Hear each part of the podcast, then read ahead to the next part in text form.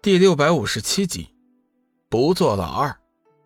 听到龙宇的拒绝，火魔王顿时脸色大变，微微动怒：“公子，本座对你可是一片真诚，希望你考虑清楚再做答复。”火魔王是万万没有想到，龙宇会拒绝自己这番好意。要知道，暗黑天地大物博，一城之主的权力十分的大。可以说是要风得风，要雨得雨，几乎是每一个有野心的散魔、散妖，做梦都想坐上那个城主之位。可惜火魔王并不了解龙宇。魔王大人，在下对你所说的确实不感兴趣，还请另找高明。龙宇依旧淡淡的说道：“龙公子，你是在拒绝本座的好意吗？”火魔王站起身来，冷声问道。龙宇微微一笑，当然，你完全可以这么理解。玄心突然从门口冲了进来，大声道：“父王，我早就说了，这小子肯定不识抬举，别跟他废话了，将他杀了吧。”龙宇站起身来，脸色顿时一片阴寒。垃圾玄心，怎么，今天仗着有老子撑腰，是不是胆子大了？别忘记了，前几日你是怎么哀求过我放过你的？玄心一直将那件事情视为耻辱，如今被龙宇这么一说，顿时大怒：“龙宇，你都死到临头了，还敢和我如此说话？”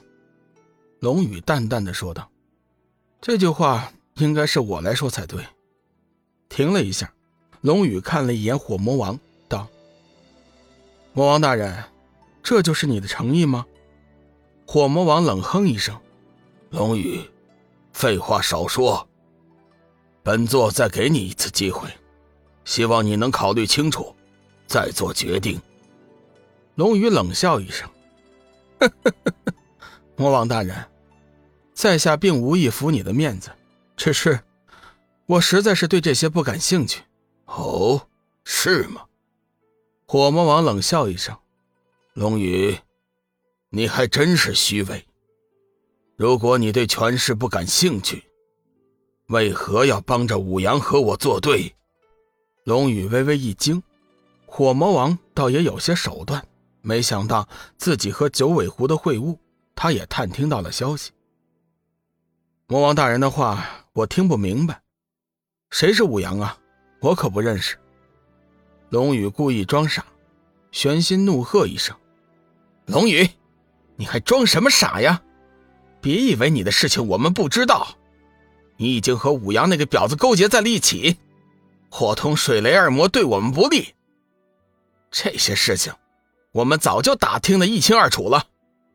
我父王是爱惜人才，才对你这么客气，你别不识抬举。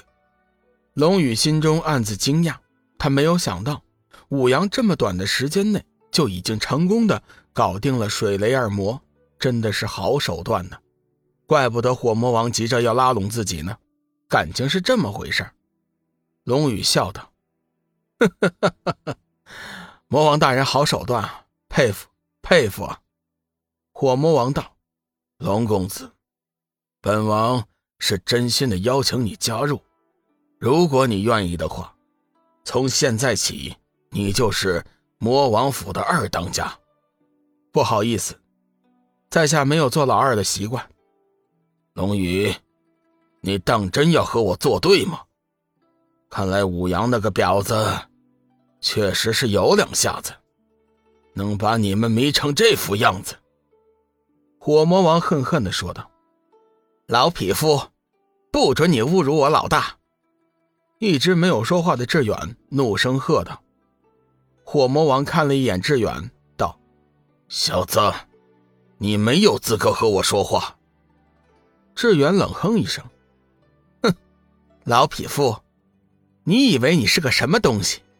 佛爷和你说话是给你面子，别不识抬举。”龙宇，我现在最后问你一遍，你到底是帮我，还是帮武阳？”火魔王大声喝道。龙宇抬起头，不屑的看了火魔王一眼，道：“哼哼。”你以为你有同我合作的资格吗？五阳好歹提供了失落森林的机关图，火魔王对他却是一点帮助也没有。况且他还要拿着火魔王的人头去换取九明崖的入口，如此一来，自然和火魔王没得谈。父王，这小子不识抬举，杀了他，将他杀死！玄心闻言，再次厉声高喝，心中充满着无比的愤怒。火魔王阴笑一声。将这不知天高地厚的小子拿下！随着火魔王的一声怒喝，事先埋伏好的一干高手迅速现身，将龙宇、志远、梦露团团围住。龙宇，本座已经给了你机会，这是你自己找死！火魔王冷哼一声道：“杀！”杀字出口。周围的黑衣高手顿时发起了攻击。为了确保万无一失，火魔王亲自出手对上了龙宇。两人的身影彼此之间高速移动，强劲的气流如滚滚巨浪，带着各种各样的色彩围绕在他们的周围飞舞。那些原本还想帮着火魔王对付龙宇的黑衣高手，此刻根本就无法近身。只要稍微靠近一些，无形的气浪。就会将他们掀翻在地。这边，玄心配合六位黑衣高手围住了梦露，一脸的淫笑：“ 美人儿，不想死的话，最好就早点投降。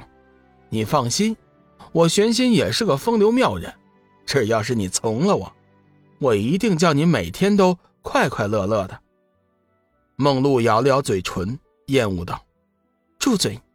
你真是个畜生！”臭女人，别不识抬举！